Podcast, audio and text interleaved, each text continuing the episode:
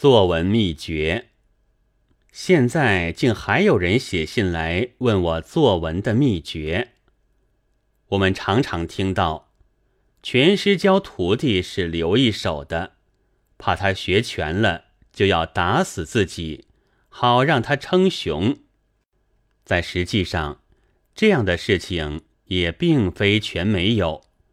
庞蒙杀义就是一个前例。庞蒙远了，而这种骨气是没有消尽的，还加上了后来的状元饮，科举虽然久废，至今总还要争唯一，争最先。遇到有状元饮的人们，做教师就危险，全棒教完。往往免不了被打倒，而这位新拳师来教徒弟时，却以他的先生和自己为前车之鉴，就一定留一手，甚而至于三四手，于是拳术也就一代不如一代了。还有，做医生的有秘方，做厨子的有秘法，开点心铺子的。有秘传，为了保全自家的衣食，听说这还只授儿妇，不教女儿，以免流传到别人家里去。秘是中国非常普遍的东西，连关于国家大事的会议，也总是内容非常秘密，大家不知道。但是。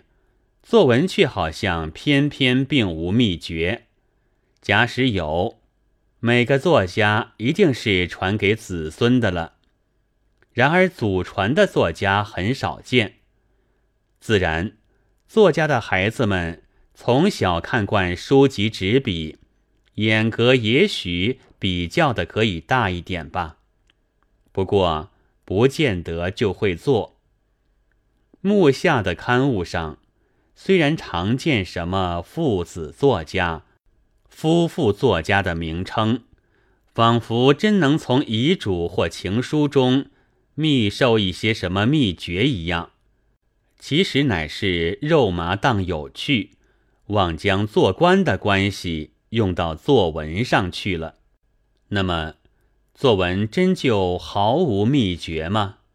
却也并不。我曾经讲过几句做古文的秘诀，是要通篇都有来历，而非古人的成文，也就是通篇是自己做的，而又全非自己所做。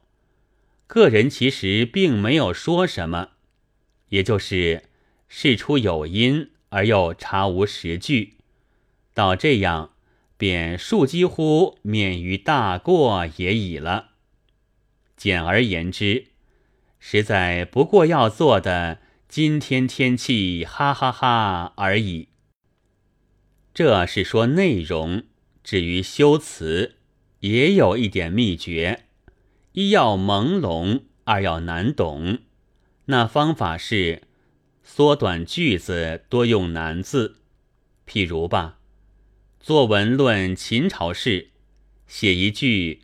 秦始皇乃始烧书，是不算好文章的，必须翻译一下，使他不容易一目了然才好。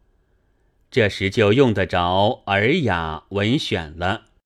其实是只要不给别人知道，查查《康熙字典》也不妨的。动手来改，成为始皇始焚书。就有些鼓起来，道德改成正处反点，那就简直有了斑马气。虽然跟着也令人不大看得懂，但是这样的做成一篇以至一部，是可以被称为学者的。我想了半天，只做的一句，所以只配在杂志上投稿。我们的古之文学大师就常常玩的这一手，班固先生的“紫色蛙声，余分润味”，就将四句长句缩成八字的。杨雄先生的《蠢敌简侠》就将动游规矩这四个平常字翻成难字的。绿野仙踪即熟诗咏花有句云：“习差翘椅而书废，歌冠闻烟扫棒伤。”自说意思是儿妇折花为钗，虽然俏丽，但恐儿子因而废读。下联叫费解，是他的哥哥折了花来，没有花瓶，就插在瓦罐里。所以绣花香，他嫂嫂为防微杜渐起见，竟用棒子连花和罐一起打坏了。这算是对于东烘先生的嘲笑。然而他的做法其实是和杨班并无不合的，错只在他不用古典而用经典。这一个所谓错。就是文选之类，在遗老遗少们的心眼里保住了威灵，做的朦胧，这便是所谓好吗？答曰：也不尽然，其实是不过演了丑，但是知耻近乎勇，演了丑也就仿佛近乎好了。摩登女郎披下头发。中年妇人罩上面纱，就都是朦胧术。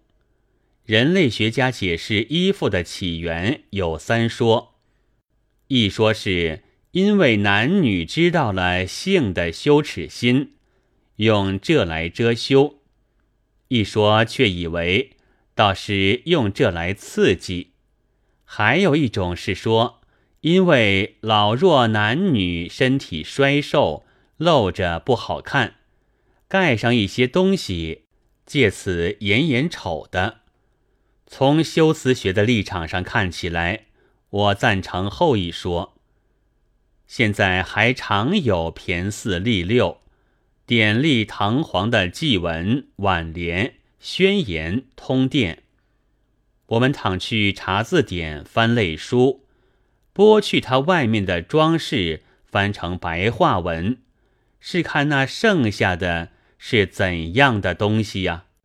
不懂当然也好的，好在哪里呢？极好在不懂中，但所虑的是好到令人不能说好丑，所以还不如做的他难懂。有一点懂，而下一番苦功之后，所懂的也比较的多起来。我们是向来很有崇拜难的脾气的，每餐吃三碗饭，谁也不以为奇。有人每餐要吃十八碗，就郑重其事的写在笔记上。用手穿针没有人看，用脚穿针就可以搭帐篷卖钱。一幅画片平淡无奇。装在匣子里，挖一个洞，化为西洋镜，人们就张着嘴，热心的要看了。况且同是一事，费了苦功而达到的，也比并不费力而达到的可贵。譬如到什么庙里去烧香吧，到山上的比到平地上的可贵，三步一拜才到庙里的庙。和坐了轿子一径抬到的庙，即使同是这庙，在到达者的心里的可贵的程度是大有高下的。作文之贵乎难懂，就是要使读者三步一拜，这才能够达到一点目的的妙法。写到这里，成了所讲的，不但只是做古文的秘诀。而且是做骗人的古文的秘诀了，但我想做白话文也没有什么大两样，因为它也可以加些僻字，加上朦胧或难懂，来施展那变戏法的障眼的手筋的。倘要反一调，就是白描。白描却并没有秘诀。如果要说有，也不过是和障眼法反一调，有真意去粉饰，少做作，勿卖弄而已。十一月十日。